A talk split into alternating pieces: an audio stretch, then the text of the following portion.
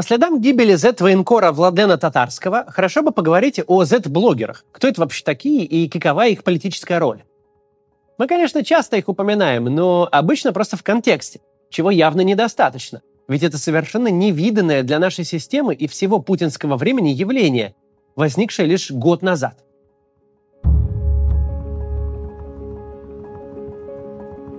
Пропаганда для правящего режима – это святая святых. Она важнее нефти и газа, важнее дубинок Росгвардии, важнее всего. Силу пропаганды, ее способность деформировать сознание, подменять воспоминания и внушать людям мысли, о которых они и думать не думали, все это Путин познал на собственном опыте еще в 1999 году. Шутка ли дело?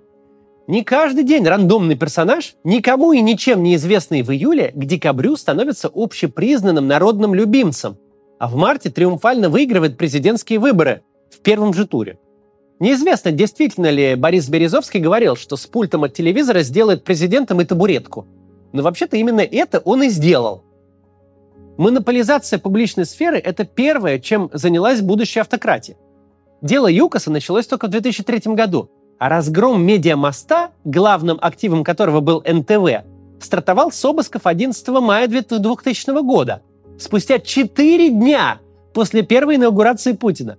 Настолько это было важно, настолько нужно прибрать к рукам все важные эфирные СМИ, что занялись этим, едва сняв в ладонь с томика Конституции. Инаугурация пришлась на майские праздники, и тем ироничнее, что маски-шоу появились в медиамосте прямо сразу в первый полноценный рабочий день Путина в качестве президента. К концу первого срока э, Путина с историей неподконтрольного телевизора было покончено. А к концу нулевых в стране осталось ровно ноль по-настоящему крупных СМИ, неважно, эфирных, печатных или электронных, которые не принадлежали бы либо государству напрямую, либо госкомпаниям, либо близким и надежным олигархам. Началась не просто национализация, но стремительная централизация самых влиятельных медиа.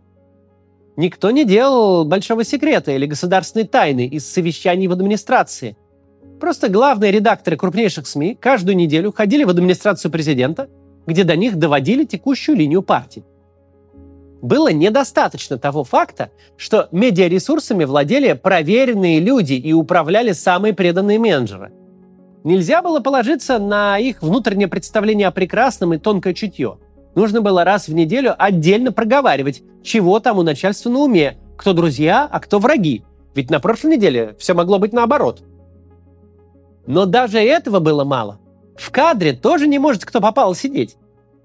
Неспроста главные лица пропаганды не меняются десятилетиями.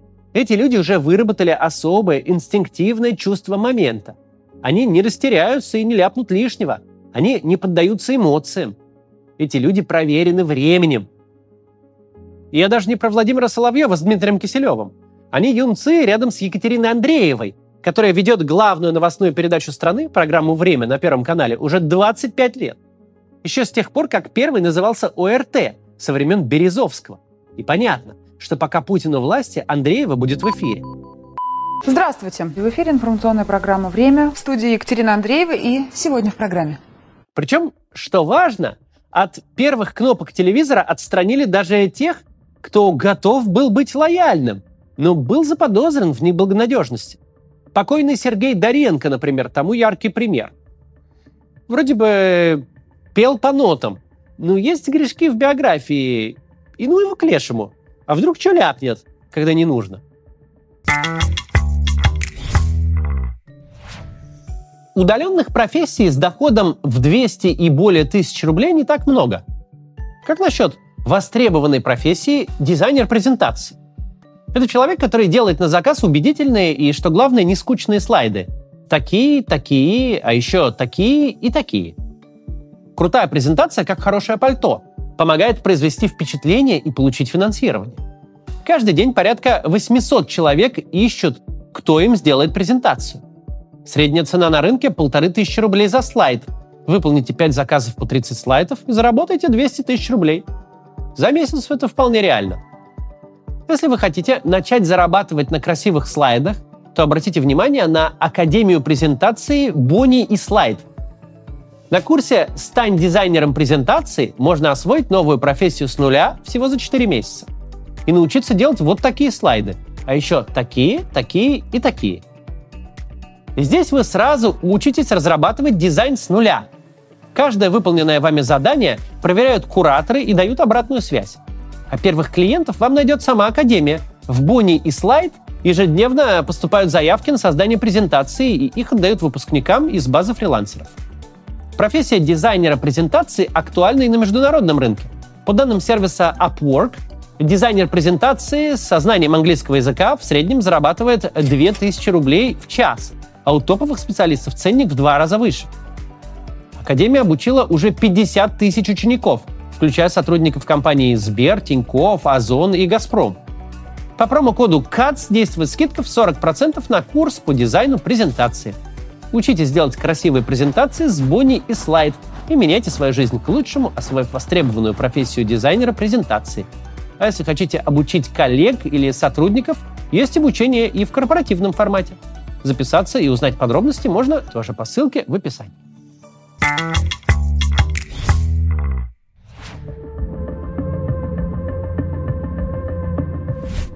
Почему за все время войны в недрах огромной машины государственной пропаганды произошел всего один заметный бунт? Только протест Марины Овсянник. Потому что 20 лет строительства монолита, на который не жалели средств и ресурсов, это не хрен собачий. По крайней мере, те, кто сидит в эфире, уже давно свои люди. Настолько свои, что даже не подумают рефлексировать в неположенных местах. Тем удивительнее, что новостную повестку почти с самого начала войны задает не вот эта вот до предела отлаженная и централизованная машина, безотказно отработавшая 20 лет. Не биоценоз, где все друг друга знают и разве что перекрестно не породнились. А стихийно возникшее сообщество военкоров, состоящее из черт знает кого. Тут тебе и уголовники-сепаратисты с Донбасса, как покойный татарский, и какие-то юные девушки, вдохновленные милитаристской темой. Тут тебе и профессиональные СММ-конторы, решившие заработать на модной теме рекламы финансовых пирамид. И фабрики троллей, которые сегодня есть у каждой уважающей себя администрации крупнее поселковой. И, наконец, диванное ополчение из числа вчерашних школьников, бывших вояк и просто одиноких людей, которые могут привлечь хоть какое-то внимание к своей писанине только таким способом. Короче, мы довольно полно представляем себе Z-благосферу. Она за год сложилась как совершенно законченное явление. Главное, что объединяет всех этих людей, они не свои, они не из системы. Они вещают на аудиторию, сопоставимую с числом зрителей федерального телевизора, но не сидят на совещаниях, не ходят на свадьбы, юбилеи и похороны. Они никому никем не приходятся. Вот прям совсем ни братом, ни сватом. Они никем не рекомендованы и не выросли внутри системы, не сформировались в рамках ее логики и правил. А что еще хуже – Каждым управляют по-разному и не из единого центра. Более того, централизованно управлять ими невозможно. У всех разное начальство, а у кого-то его и вовсе нет. Кто-то цинично стрижет купоны, кто-то удовлетворяет личные амбиции и компенсирует комплексы, а кто-то и впрямь верит, что он новый левитан в священной войне против НАТО. Что самое парадоксальное в феномене Z-военкоров, они совсем не то же самое, что прежняя благосфера. За считанные буквально месяцы эта разрозненная структура стала такой силой, с которой приходится считаться. Они не просто влияют на общественное мнение, они стали чуть ли не полпредами армии и бесчетных ЧВК для публики на гражданке. А самые авторитетные Z-блогеры и вовсе перечат генеральной линии, когда речь заходит о выдающихся военных успехах и обеспечении армии всем необходимым. Они говорили о провалах генералитета и о замерзающих в окопах солдатах. Они говорили о бессмысленных и кровавых мясных штурмах, уносящих тысячи жизней безо всякого результата. Они собирали на трусы и носки, в то же самое время как армия рапортовала о сплошных победах. Когда вы в последний раз слышали о брифинге начальника пресс-службы Минобороны генерал-лейтенанта Коношенкова? Скорее всего, уже очень давно. А ведь он продолжает со своими брифингами регулярно выступать. Вы ничего об этом не слышали, потому что Министерство обороны провалило задачу агитации и пропаганды в ноль.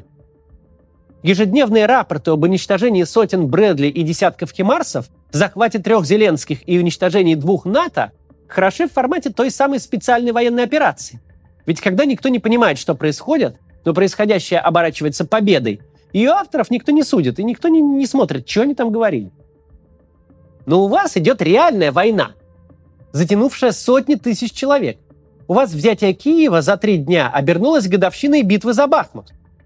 При таком раскладе нельзя с упорством попугая продолжать рассказывать о полном порабощении человечества к обеду.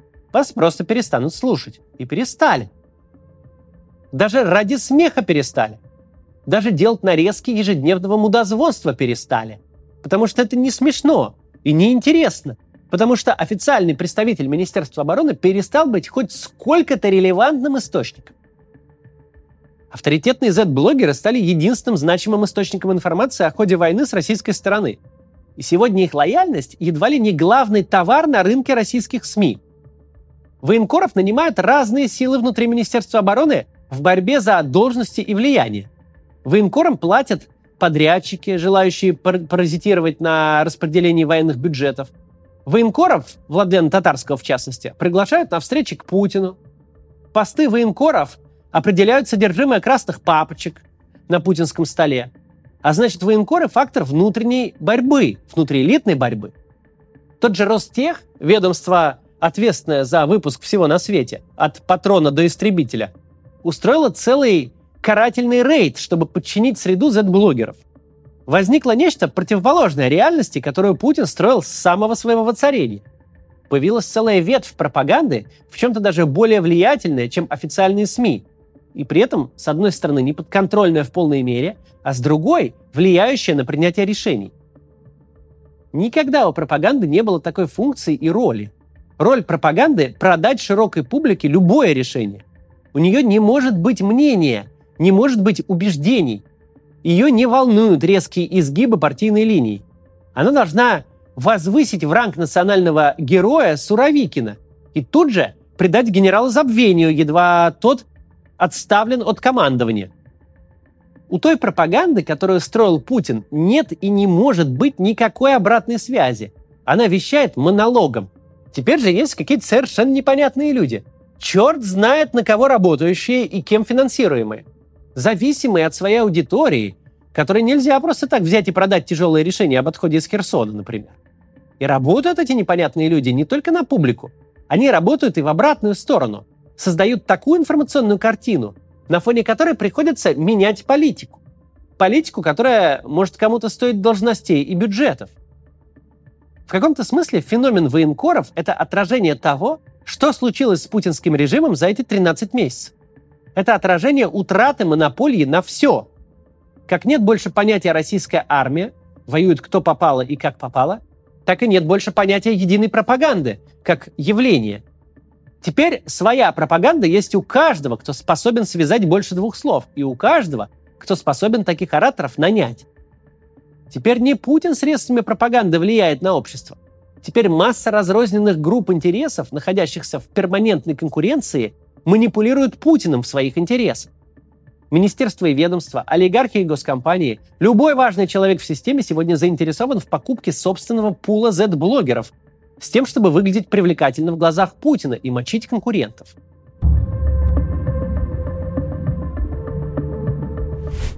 Почему так вышло?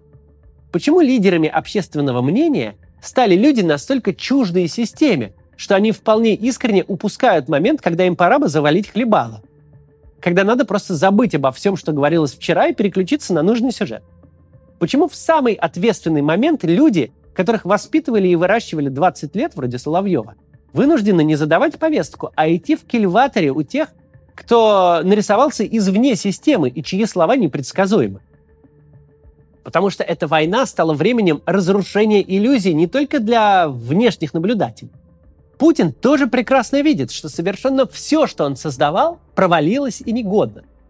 Армия провалилась, провалились спецслужбы, и пропаганда вместе с ними – Кажется, что она дофига эффективна. Справедливости ради, если послушать, что говорят некоторые люди в частных беседах, какая каша у них в голове, и впрямь эффективна. Только какой в этом толк? Кивать гривой – не бог весь какой результат. Где очереди у военкомата? На Верхнем Ларсе они еще как были. Зато количество желающих повоевать по-настоящему не растет, а падает. Оказалось, что пропаганда дико эффективна, когда предлагает людям ничего не делать и получать бесплатные эмоции по телевизору. Люди и без того готовы ничего не делать. Тут особенного ума и отдельного приглашения не надо. Но в вопросе побуждения к действию пропаганда не способна ни на что. И точно так же, как в случае с армией, где был развернут большой конкурс идей, начиная с вербовки зэков и заканчивая ракетными атаками на украинскую электрическую инфраструктуру, в пропаганде Путин цепляется за последнюю соломинку.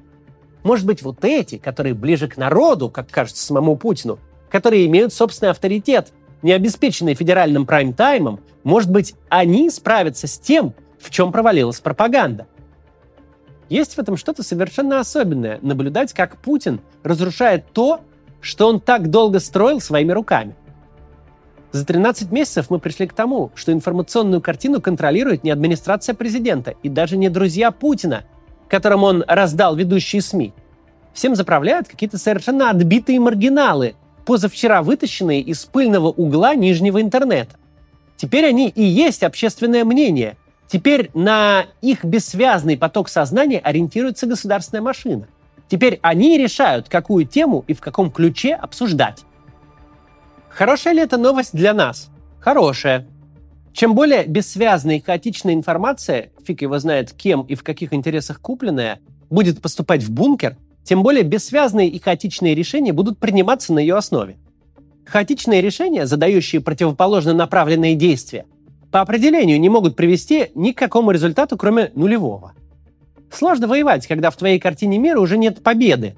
Гораздо сложнее, когда каждый день у тебя новая картина. Ведь вчера ее проплатил Ростех, сегодня Пригожин, а завтра отставной полковник по пьяни изложил свою мысль прямо в Телеграм. Именно поэтому мы не должны удивляться, когда решение Путина в среду прямо противоположно тому, что он делал в понедельник – когда явно запланированная мобилизация вдруг отменяется и заменяется утопическим поиском добровольцев. Когда перед армией ставятся крайне неочевидные задачи, а следом отменяются и ставятся новые, столь же неочевидные и никак не связанные с предыдущими. Потому что когда вы едете на машине, то вам нужно лобовое стекло, чтобы следить за дорогой, оценивать ситуацию и принимать решения. Но если в это лобовое стекло вам показывать произвольные картинки в случайное время, а не то, что там реально происходит, то ваши действия со стороны, если посмотреть, будут выглядеть странно. Вы начнете поворачивать в стену, газовать, когда надо тормозить, и наоборот. На самом деле это вы не перепутали педали. Просто вы действуете, оценивая картинки, а по сути вы не видите, что происходит перед вами на дороге. Вот такому Путину с вот настолько подвижной логикой и стилем принятия решений через 300 с небольших дней идти на выборы – а все, кто будут его через эти выборы проводить, должны продать себе еще 6 лет такой вот дороги. И это будет чертовски интересно посмотреть, как они этим займутся и что из этого у них будет получаться. До завтра.